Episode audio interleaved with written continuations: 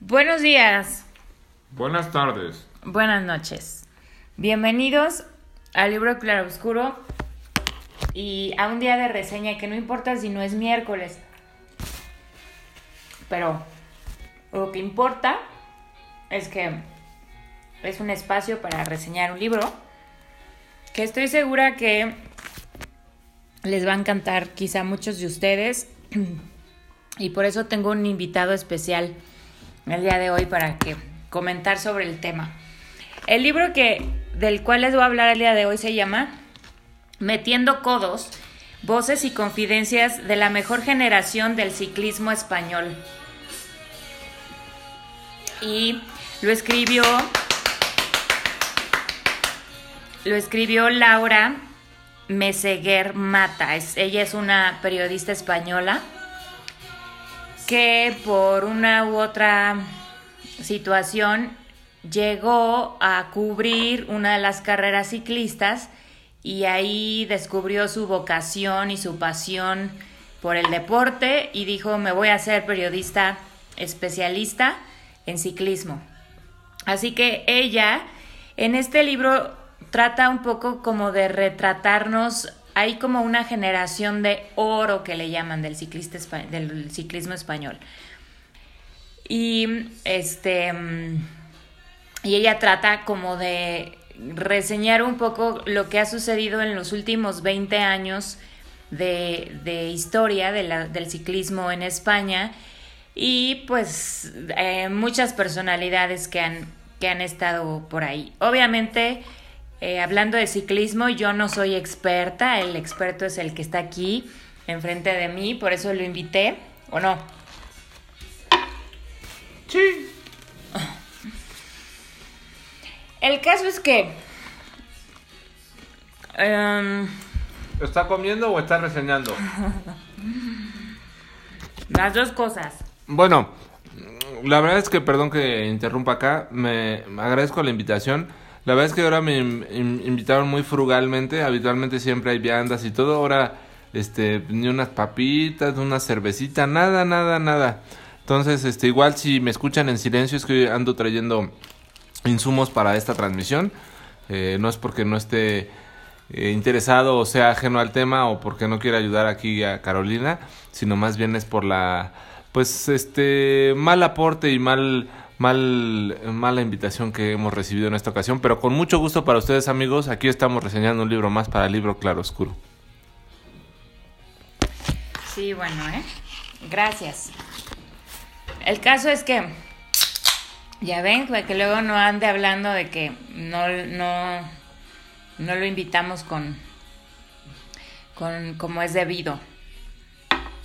El caso es que este libro, fíjense que a mí me gustó mucho porque trae entrevistas y trae comentarios de textuales que, que Laura Meseguer entrevistó directamente pues a todos estos ciclistas pues súper famosos que seguro muchos de ustedes los deben de haber escuchado por ahí como por ejemplo Indurain como este Pedro Delgado, como Alberto Contador, como Alejandro Valverde, como un tal el Purito, ¿cómo? José. El Purito Rodríguez, José Antonio Purito, José Joaquín el Purito Rodríguez. Exacto, este Freire y Oscar Freire. Ajá. Y muchos otros que pues de repente hablan, la verdad es que dentro de todo lo que lo que yo iba por ahí leyendo, pues saltaban como muchos nombres, ¿no? Y, y es, es de pronto también muy divertido porque muchos, muchos sacan como su, su punto de vista, su forma de ver las cosas y, y así textual las cosas como ellos las dijeron, ¿no? Y nos relata, pues, por ejemplo, eh, desde que se van integrando los equipos, que eso es, o sea, para mí es como un misterio porque obviamente yo no estoy como muy familiarizada dentro del mundo del ciclismo, y, y si usted que nos escucha es mucho menos que yo, pues lo que yo puedo entender es que es como que por país se forman diferentes grupos, eh, diferentes como equipos, así como tenemos aquí en México el fútbol mexicano. y entonces los ciclistas saltan de uno a otro y es muy complicado como formar un equipo sólido ganador. Y sin embargo, muchas de estas personalidades que les acabo de mencionar han ganado este pues el podio, el podium en, en muchas de las carreras muy importantes eh, como las que escuchamos internacionalmente, como el Tour de Francia, como el Giro de Italia, como eh, la Vuelta a España, que son como las tres más grandes que identifico. Y después hay como, como que carreras de un solo día, que son también muy importantes. Eh, en fin, ¿no? El caso es que eh, a pesar de que un ciclista salta de aquí para allá por todos lados, todos estos ciclistas que les acabo de mencionar, pues en cualquiera que sea el equipo han podido ganar, han podido demostrar su, su calidad y obviamente compitiendo pues a veces con otros dentro de su misma nacionalidad, a veces con otras nacionalidades, como por ejemplo eh, Lance, sí, ¿no? Lance Armstrong. que es este mm, un ciclista ¿De qué nacionalidad es Lance Armstrong? Bueno, para empezar, Lance Armstrong, yo creo que lo que ibas a decir era su nacionalidad, pero hay que presentarlo primero como el tramposo más grande del deporte. No, no, Eso es una cosa. Pero bueno, es tejano y es americano, ¿no? Claro. Es que es muy interesante que, que un tema muy importante dentro del el tema del ciclismo es el dopaje, qué bruto. Más que creo que en cualquier otro deporte, o sea, los ciclistas son perseguidos por su, por su dopaje. Y bueno, ya llegamos ahí, ¿no? Pero el caso es que no es el único al que le han retirado títulos. Ah, no, perdón, de, sus siete títulos que le quitaron del Tour de France, este, pues ahí creo que al top 10, a todos los quitaron del podium porque pues todos, ¿no? O sea, yo me acuerdo que era muy fan de Jan Ulrich y pues también, ¿no? Entonces... Alberto eh, Contador también. Alberto Contador, Alberto Contador fue un caso diferente, ¿no? Fue precisamente por esas cuestiones de dopaje fueron por otras situaciones, una persecución, en su momento, pues el, el pirata, eh, que bueno, él sí aceptó haber consumido cocaína y pues bueno, eso a la larga lo llevó a la muerte del pirata Pantani. Eh, pero bueno, sí, realmente es un deporte complicado en cuanto a resistencia. La gente que sabe dice que es el deporte que más te exige o el Tour de France o cualquier vuelta de tres semanas es el deporte que más desgaste te puede generar. Pues me parece muy cierto porque son jornadas de 4 o 5 horas eh, en los cuales consumen aproximadamente por día, pues a esos niveles yo considero que han de consumirse unas 5.000, 6.000 calorías al día. Para los que están un poco enterados en cuestiones nutricionistas, pues más o menos son 6.000 calorías las que necesitas para quemar un kilo de, de peso. Entonces, pues también comen de forma brutal y monumental carbohidratos, pero porque queman al día pues un kilo casi casi de, de, peso, ¿no? Entonces pues sí es un desgaste muy grande el que llevan estos deportistas y pues bueno, pues lo que también obviamente los orilla o ha orillado a muchos a, a consumir sustancias prohibidas. Pero sí yo pienso que es de los deportes junto con el atletismo más sofisticados en el uso de sustancias prohibidas. Pues así, tal cual, este, nos relata pues muchos casos obviamente muy sonados de, de mm, del ciclismo donde pues las autoridades tuvieron que pues así pues literal en persecución y enredada casi casi atrapar a varios y, y bueno pues afectar afectar el, el desarrollo de, de una carrera por por toda esta situación y bueno, pues los casos también muy, muy sonados de ciclistas muy específicos que fueron muy polémicos, ¿no? Como el caso de Alberto Contador, cosa que, que este, que bueno, pues hasta la fecha tenemos estos registros, que, pero que no es el único, ¿no? Hay que decirlo que tampoco es España el único país, que no es el único ciclista por eso digo que me llama mucho la atención cómo en todos lados y ya cada vez más por lo que entendí es las, las, las reglas este, internacionales y todo, incluso los mismos equipos ya han puesto sus propios, este, como sus propias restricciones hacia, hacia internamente para evitar que, que, sus ciclistas resulten, este, pues, em, con, con, algún registro de alguna sustancia parecida, ¿no? Pero bueno, no solo eso, sino obviamente hablan también, pues me parece a mí también muy, muy curioso cómo los equipos, este, cómo funcionan estos equipos en donde pues hay uno que es como que el que tiene que ganar y todos deben de apoyarlo a él, pero pero muchas veces como en esa carrera se da la posibilidad de que a lo mejor otro ciclista pueda llegar a ganar tenga, la tenga muchas más posibilidades de ganar que el mismo que se está, al cual se le, al, ciclista que se le está apoyando. Y eso no entiendo, o sea, ¿por qué dejar pasar esa, ese chance cuando, pues a lo mejor tú, las circunstancias se dieron como para que tú te, fueras y, y lograras, ¿no? Obviamente, pues son carreras en etapas, en donde tienes que acabar un día de un día al otro, pues en cierto lugar para ir avanzando, pero, pero es como, como un poco lo que, lo que de repente es el chiste de este, de este deporte en equipo, porque pues hay toda una estrategia detrás. Complementario a este libro, les voy a recomendar que vean una serie que está en Netflix que se llama Un día de estos o cualquier día de estos o... El día menos pensado. El día menos pensado. en donde nos relata, pues sí, un poco de la vida y de las situaciones que vive el equipo Movistar, donde está Alejandro Valverde, junto con otros, incluso en la primera temporada sale, ¿cómo se llama este que ganó los Juegos Olímpicos? Este, el, Richard el chuparrueda mundial de Charchi, Richard Carapaz.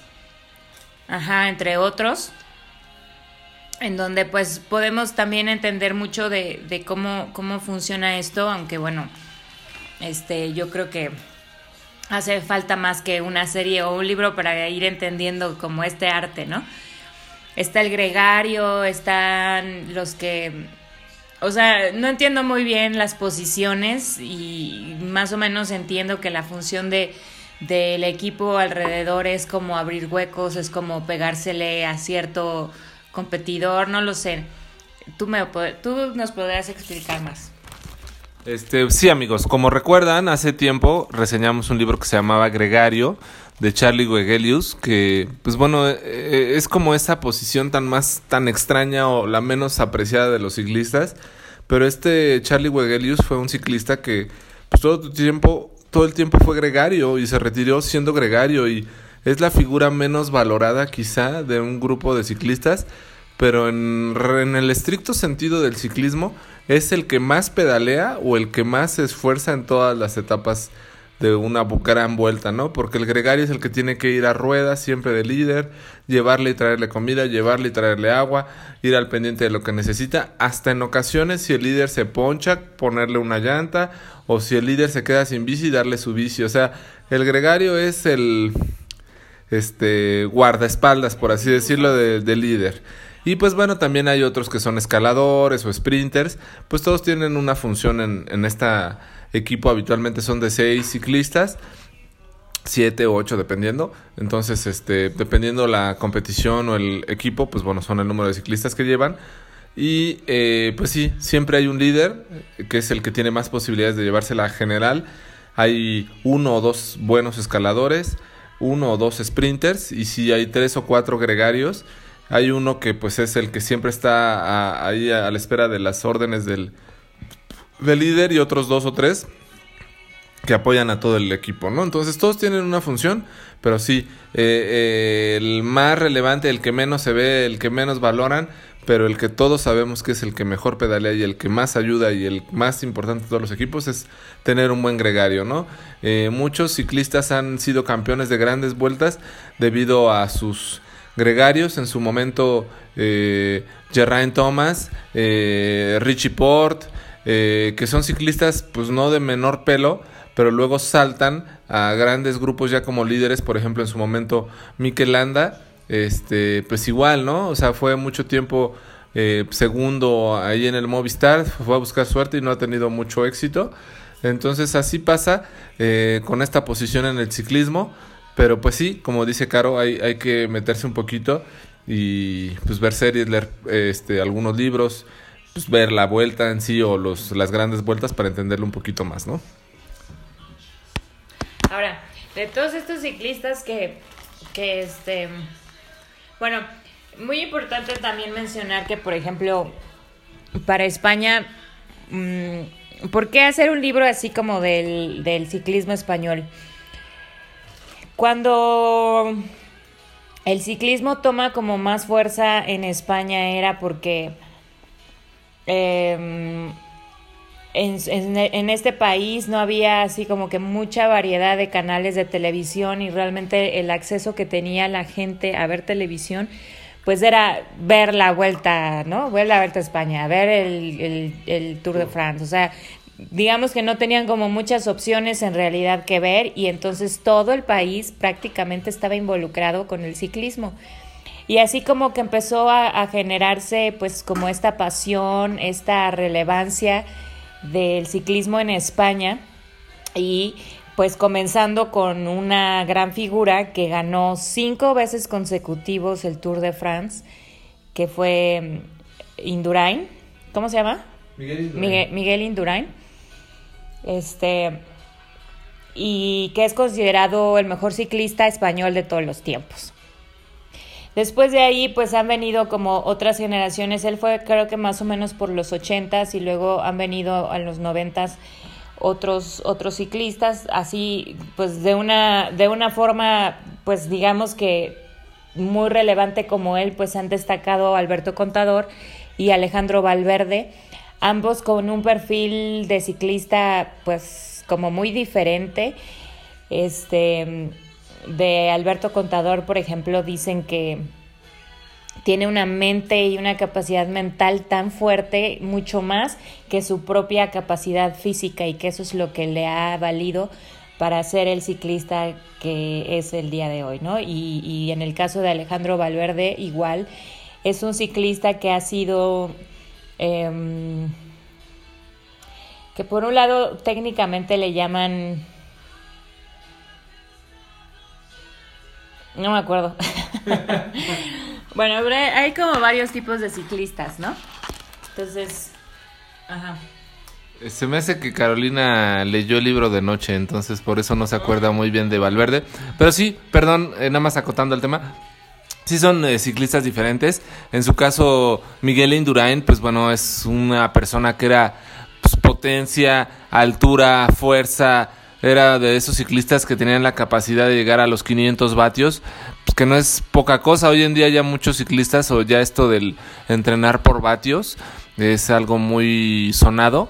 Ya no es eso de por sensaciones o frecuencia cardíaca, sino ya es por vatios, vatios por kilo que ya también se ve en el atletismo, por supuesto. Entonces tienen que entrenar a cierto guataje o vatios por, por, para pues llegar a una parte, ¿no? O sea, en el cual tu cuerpo puede ir a 400 vatios por, por, por, por kilo de peso, por decirlo así, durante cuántas horas puedes aguantar a esa fuerza, ¿no?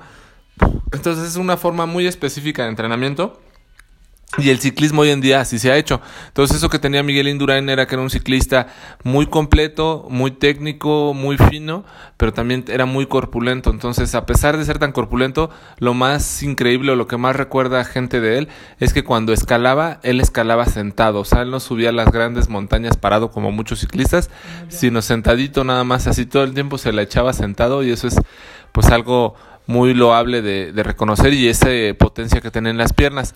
En cambio, Valverde, este, perdón, eh, Alberto Contador, el pistolero de Pinto, este, pues sí subía siempre, se montaba en el, en el, en la, en la bicicleta que era como su caballo y le daba un atracón enorme y entonces consiguió grandes grandes gestas a pesar de haber sido suspendido dos años por aparente dopaje eh, tener una forma de competir muy grande, tener una mentalidad increíble. Pero a mí últimamente, y no porque sea mi contemporáneo, porque tenemos justamente la misma edad, este Alejandro Valverde, me parece esos ciclistas increíbles capaces, competentes y que tiene un pacto, pues no sé, con alguien del más allá porque a su edad sigue rodando en grandísimo nivel. Eh, hace poquito, hace una semana se cayó en la Vuelta a España.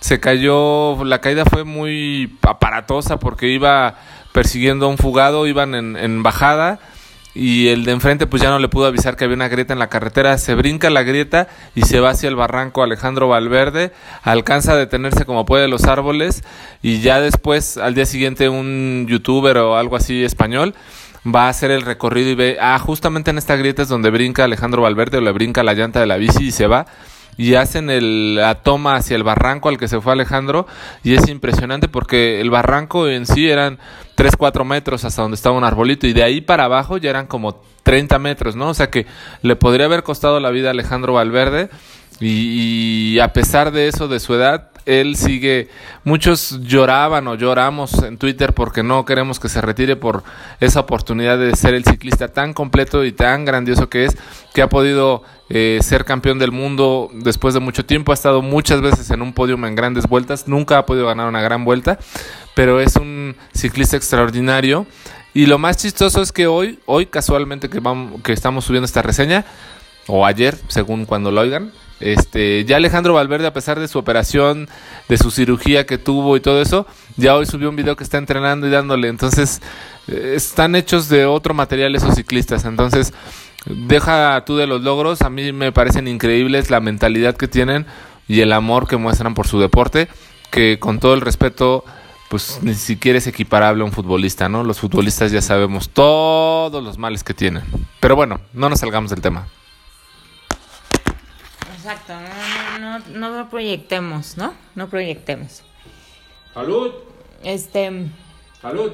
Precisamente hay un capítulo en el libro que se llama Somos Invencibles y habla de toda esta capacidad física que, que estos ciclistas a, la, a, lo largo de la historia han demostrado a pesar de sus caídas, a pesar de sus sobreentrenos, a, a pesar de salir de una carrera y entrar a la otra y entrar a la otra.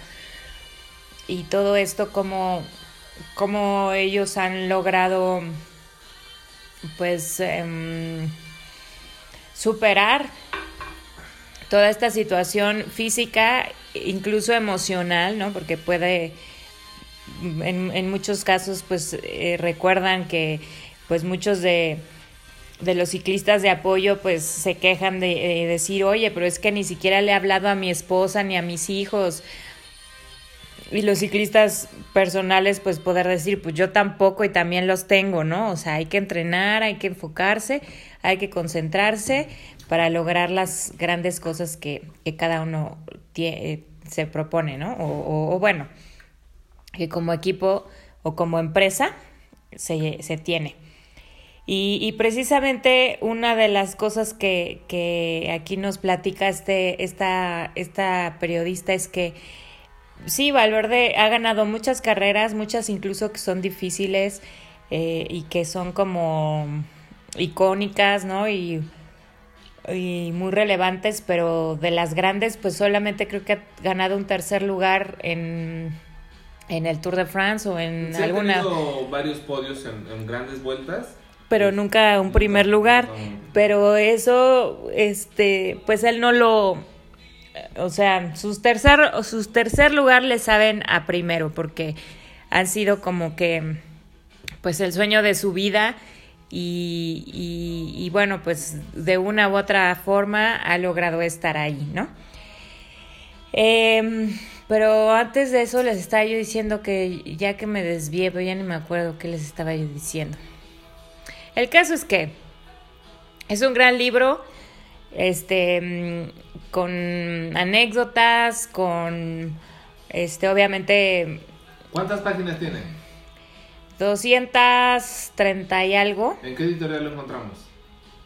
Fíjense que esta es una cosa muy curiosa porque este libro impreso creo que pues no lo van a encontrar. Uh.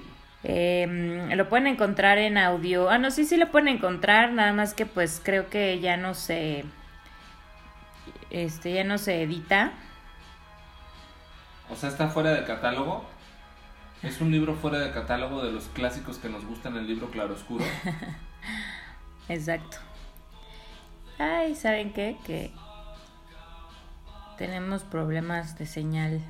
Sí, ya se te fue la memoria. Entonces tendrás que decir todo lo que te sabes a capela. ¿Qué más te sabes? Bueno, lo pueden encontrar en audiolibro, lo pueden encontrar en ebook, lo pueden encontrar este mm, pues sí, creo que también impreso, pero creo que solamente lo encuentran en Amazon España. Y este si, le, si leen este libro y lo complementan con la serie que les recomiendo, y bueno, pues si ustedes son amantes del, del ciclismo, les va a encantar, pero si no son como tan fans o, o, no están como tan involucrados este, tan directamente en el mundo del ciclismo, pues también les va a gustar porque es, es un libro pues más como anécdota, más como... Ah, bueno, ya me acordé, perdón, es que si no lo digo ahorita, luego se me vuelve a ir el avión. El avión. Este, la edad de oro de, de, España fue en el 2008 cuando muchos de estos ciclistas ganaron muchas de las vueltas importantes. Cuando Rafa Nadal gana su primer Wimbledon y, tiene muchos logros, aparece en el ranking número uno de, de los tenistas, gana quién sabe por cuánta vez consecutiva el Roland Garros y le va muy bien. También a España, la selección de fútbol este, mexicana, ¿eh? española, em, gana la Eurocopa o, una de estas. Este, entonces, es considerada, eh, durante el 2008 suceden muchas cosas muy como de bonanza para España en tema del deporte.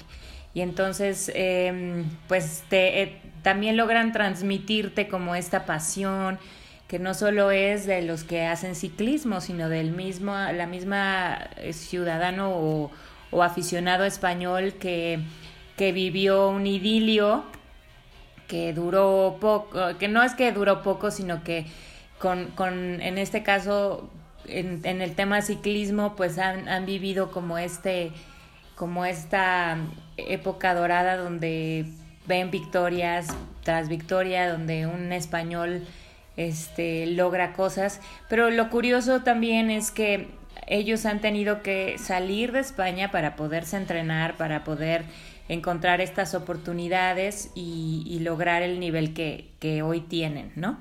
Entonces, es un buen libro porque no solo nos habla de, del tema ciclismo, sino que lo abre un poquito más en este sentido y que pues es, son temas interesantes que, que también podemos pues comparar, ¿no? Nosotros con, con nuestro país o que lo puedes comparar también con aspectos de cualquier otro deporte.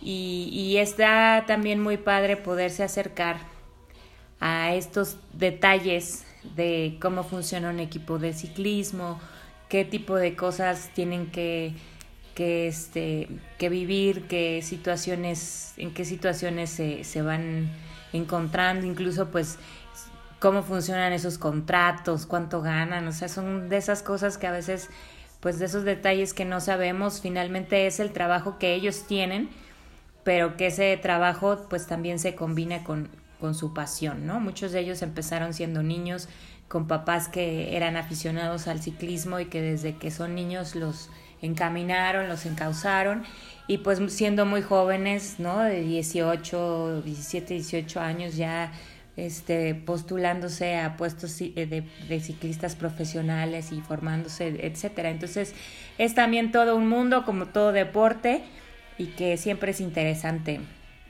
conocer, así que es un libro muy recomendable. ¿Ya lo leíste? Por supuesto, ¿no? No, no lo he leído, pero ya me lo estás platicando, entonces me parece muy, muy llamativo y trataremos de acercarnos a él. Con decirles que no he acabado de leer el de Ryan Sandes, imagínense, ¿no? Pero bueno, este... ¿A ti que lo leíste, Carolina, te levantó esa espinita o esas ganas de ser ciclista o no? Pues confieso que mm, yo no me considero ciclista, ¿no? Porque bueno, pues muy recientemente agarré una bicicleta y he empezado a como a conocer. Pero por supuesto que me llama la atención todas las cosas que toda la terminología. Creo que hay una parte sobre ser ciclista que es muy, muy, em, pues muy, muy clara.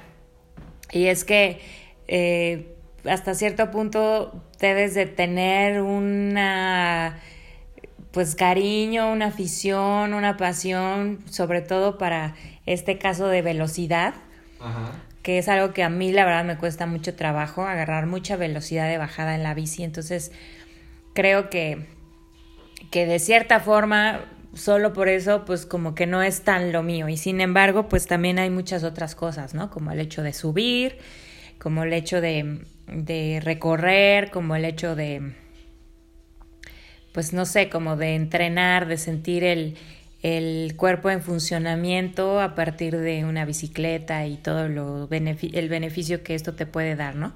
Pero así como ciclista, ciclista, pues no. Pero este libro me fue muy interesante, pues porque entiendes también pues otros aspectos como del de la competencia, el, como el del entrenamiento, em, en fin, este pero sí, también es algo, es un entrenamiento o creo que un deporte muy duro. Ellos mismos lo mencionan, es muy, muy duro. Entonces, pues, eh, pues sí, no es para cualquiera, ¿no? Sobre todo ese nivel de competencia, creo yo. Este, a lo mejor uno, alguna vez encuentro uno de mujeres y si me lo encuentro, pues ya se los reseñaré. ¿De ciclismo de mujeres? Mencionaron a un par en algún momento, pero pues no, todo esto está eh, enfocado al ciclismo masculino, este libro, tal cual. Pues sí, pero es que es que Caro ya no, no tiene mucha memoria, pero yo le siempre le ando platicando de para empezar, y no es poca cosa, de Annemiek van Vleuten, que es, una ciclista sumamente dominante en nuestras épocas. Y este, que bueno, sí hay, muchas ciclistas hoy en día que tienen mucho cartel, mucha figura. Eh, está el Giro Rosa en Italia. Eh, hay muchas competencias que se están creando ahora para mujeres. Digo, se están creando porque no las había tanto antes.